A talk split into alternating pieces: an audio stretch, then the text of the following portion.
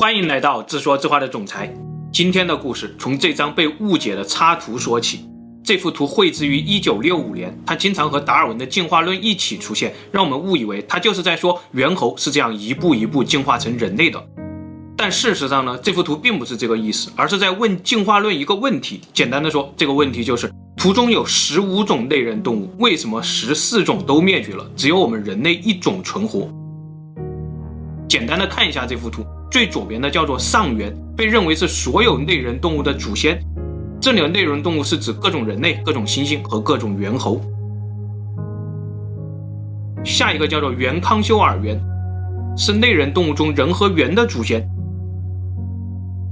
中间有南方古猿，被认为是我们的祖爷爷；直立人被认为是我们的叔叔；尼安德特人被认为是我们的表兄；克罗马农人属于智人种，被认为是我们的兄弟。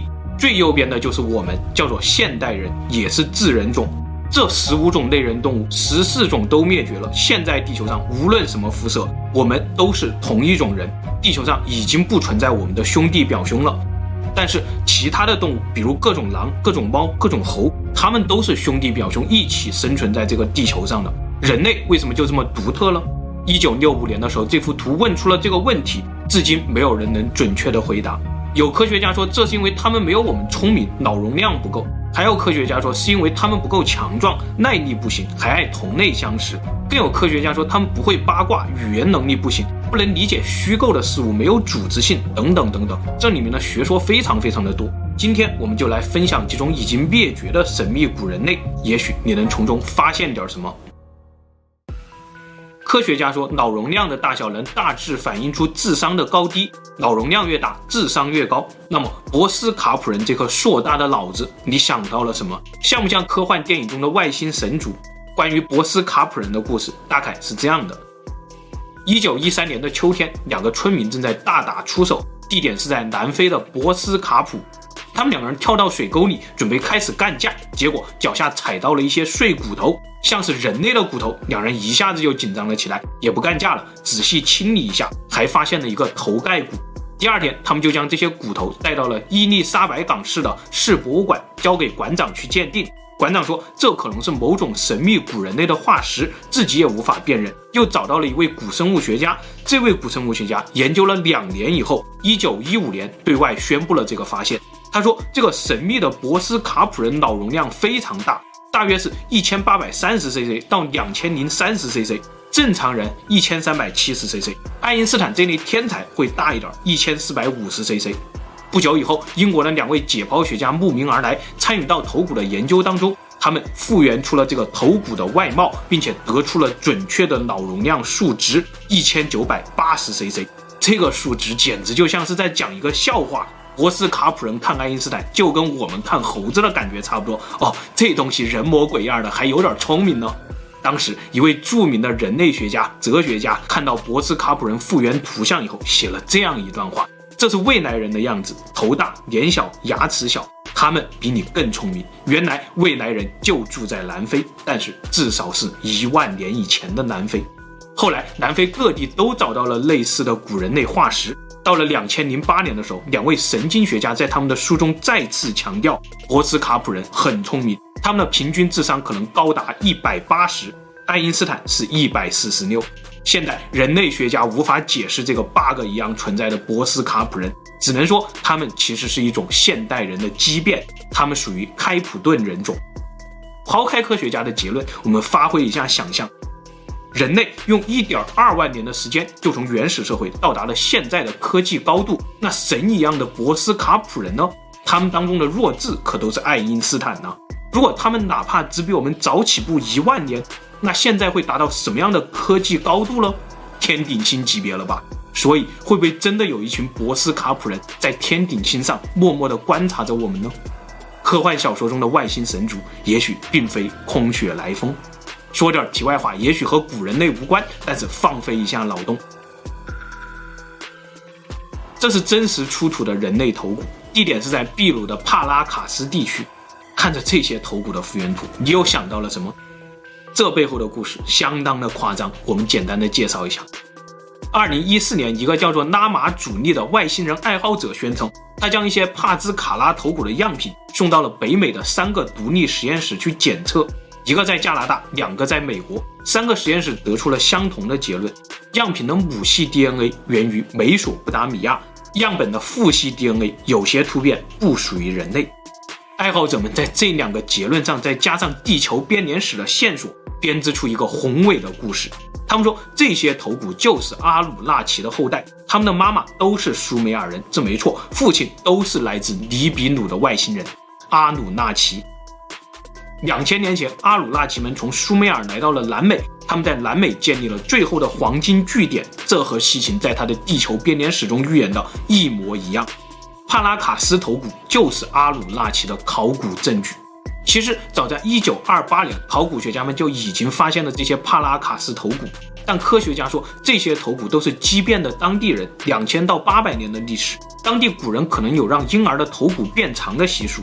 但是爱好者们一再声称这不是畸变，畸变不可能让脑容量变大，但是这些头骨的脑容量比正常人类大了至少百分之二十五。另外，爱好者们还拿出了一个更劲爆的证据：正常人的头骨都是两块组成的，这些头骨明显有三块组成，所以他们根本不是人类。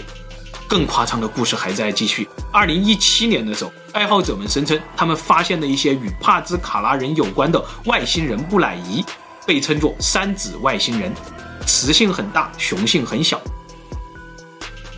回到现实，这个帕拉卡斯人你怎么看呢？他们是博兹卡普人的呼应吗？阿鲁纳奇的证据吗？或者就是一场骗局了？带着这些问题，我们继续往后看。印度尼西亚南部的小岛上，一直流传着埃布勾勾的传说。传说丛林中有一些神秘的矮人，他们看上去就和正常人一样，但只有正常人一半高，走起路来每跨出一步，身子就会向左或者向右偏。贪吃、残忍、爱吃生肉，甚至会咬掉正常人的手指头。看上去呢，他们楚楚可怜，总是咕噜着像少女一样的软语。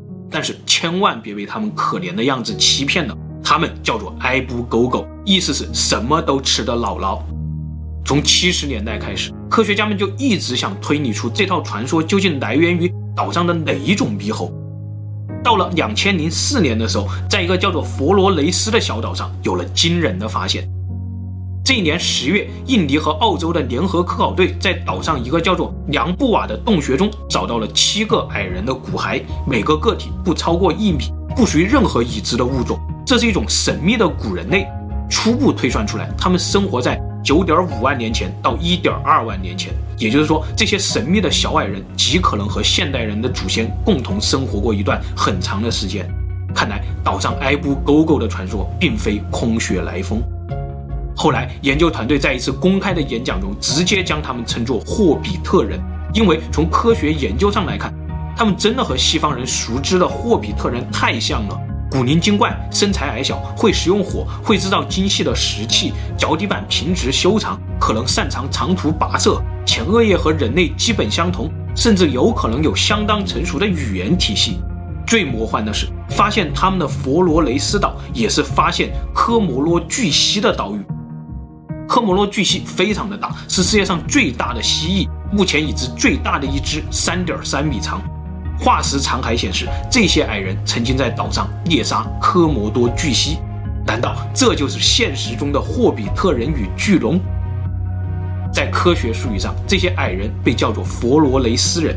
科学家们一度推测，他们曾经占领了大半个地球，和现代人长期竞争。并且他们可能直到一万年前都还大量的生活在印尼的岛屿上，但是最近几年最新的研究又说，他们可能在七万到五万年前就已经彻底灭绝了。灭绝的原因是因为当时印尼超级火山的爆发，这导致了全球气候的改变。在这场灾难中，全世界的现代人可能也只剩下两万人左右。看完了这个神秘的矮人，我们再来看一个神秘的巨人。传说很久很久以前，太平洋上有五大陆，五大陆上有巨人文明。巨人文明有一个首都在五大陆最西端的高山脚下。后来五大陆沉没了，它的国土变成了如今散落在南太平洋上的众多岛屿。它的首都所在的那个高山就是今天的台湾。现实中，在两千零八年的时候，一个台湾渔民在澎湖水道中打捞出来一个古人类的下颌骨化石。渔民将这个化石卖给了收藏家，收藏家找到了自然科学博物馆的研究员，研究员立刻做出了两个判断：第一，这个化石属于一种神秘的古人类，下颌骨很大，牙齿也很大，看来他们是某种高大的巨人；第二，这个化石不是被洋流带来的，它就是生活在澎湖的古人类。很快，这块化石被命名为澎湖湾。到目前为止，科学家们还没有定论，暂时将它定名为澎湖猿人。有些科学家说，澎湖猿人属于主要生活在中国东亚的古人类直立人，和北京人袁某人是兄弟，身材并不高大，一米六左右，六十公斤，和现代人差不多。有些科学家则说，他们是在四十多万年前的冰河时代，从亚洲大陆来到台湾避难的史前人类。当时的台湾是一个生活着大量大象、水牛、气候宜人的世外桃源。但是也有科学家主张，他们是一种全新的古人类，因为他们的下颌骨和最大的灵长动物巨猿非常相似，因此主张他们是一种和所有已知古人类不一样的远古巨人。他们身材高大，可以轻松地猎捕大象、水牛，甚至穿越浅海和冰川。现在这块澎湖万化石在台中的自然科学博物馆中，有兴趣的朋友可以去看看。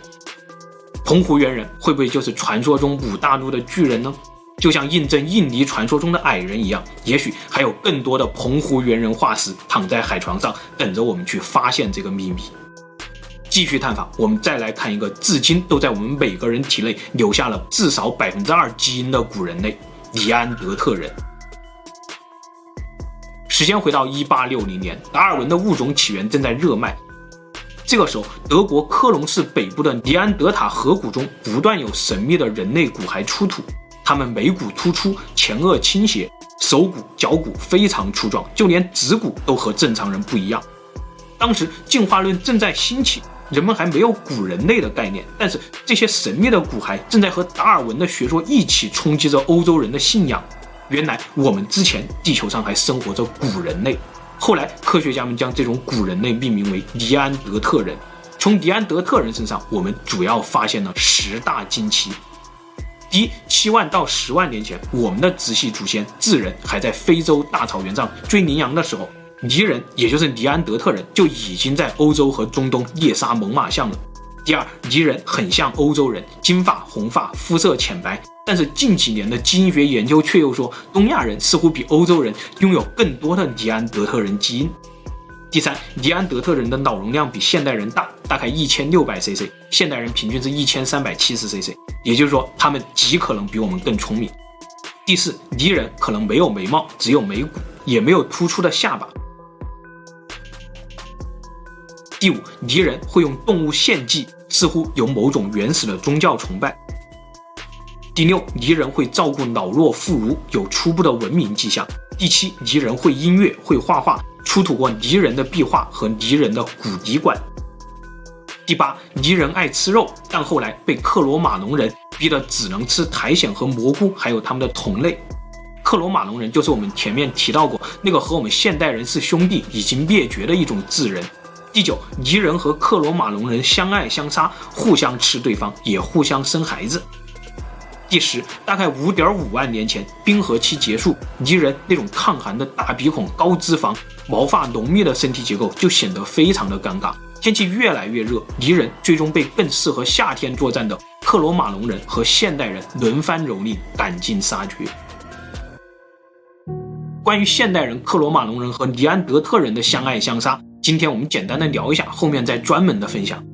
科学家说，从尼安德特人骨头上留下来的大量伤口来判断，他们可能不会用抛掷武器。现代人和克罗马农人是用标枪、弓箭和抛石索灭绝他们的。尼安德特人被逼到绝境的时候，出现了大量同类相食的情况。软病毒可能在尼安德特人和克罗马农人当中爆发了，引发了一次全球丧尸潮。这个我们在原来软病毒的视频当中大概提到过。另一方面，尼安德特人的脑容量虽然很大，显得很聪明，但是他们的声道结构可能限制了他们的语言发展。简单的语言又限制了他们的思想交流，从而无法进化出文明，同时也限制了他们对虚构事物的理解，从而无法组织起大规模的协同作战。最劲爆的是，尼安德特人曾经和我们也大量的生孩子，给了我们很多基因，比如我们的抗寒基因就来自尼安德特人。我们如今会患上抑郁症、过敏、血栓、烟瘾、糖尿病、各种尿道问题，这些毛病都是隐藏在我们体内的尼安德特人基因在捣鬼。科学家还说，我们所谓的反主现象，可能就是反了尼安德特人这个主。在蒙古和高加索人的基因当中，甚至最高有百分之四十五来自尼安德特人，比如俄罗斯的这位职业拳手，还有一百年前的另外一位职业拳手，他们都被称作最接近尼安德特人的活化石。看着这两尊活化石和正常人的对比，我真的想不出来五点五万年前我们是怎么灭绝尼安德特人的。好了，今天的故事就分享到这里，谢谢大家。最后，夫人说：“兽人、矮人、巨人、地精、神族，看来这些文学创作真的都来源于远古人类的集体潜意识啊。”